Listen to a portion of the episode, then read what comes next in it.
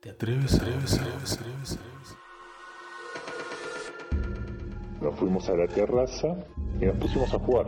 Se empezó a mover. Y cuando pedimos una señal, la virome se movió, dibujó una flecha hacia una dirección y vemos que en una de las ventanas hay como una persona parada mirándonos, ahí eh, apoyada en la ventana. La, la virome hace otra flecha en otra dirección y hay una persona en la misma posición, ¿no?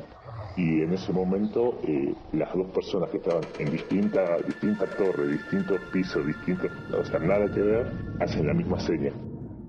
Eh, no me acuerdo bien por qué, pero comenzamos a jugar al juego de la virome, que es como el de la copa, pero con una virome. Me acuerdo que al principio la virome se movía poco, pero después cada vez se empezó a mover más y más. Le empezamos a hacer preguntas, la, la fuerza que hacía la virome era importante, se movía mucho.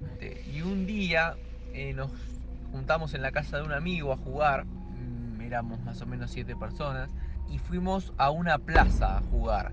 Y eso fue lo, bueno, las cosas que más grabadas me quedaron, porque más allá de las preguntas que contestó, lo que más me impactó fue cuando le pedimos que nos dé una señal, le empezó a salir sangre de la nariz a, a un amigo.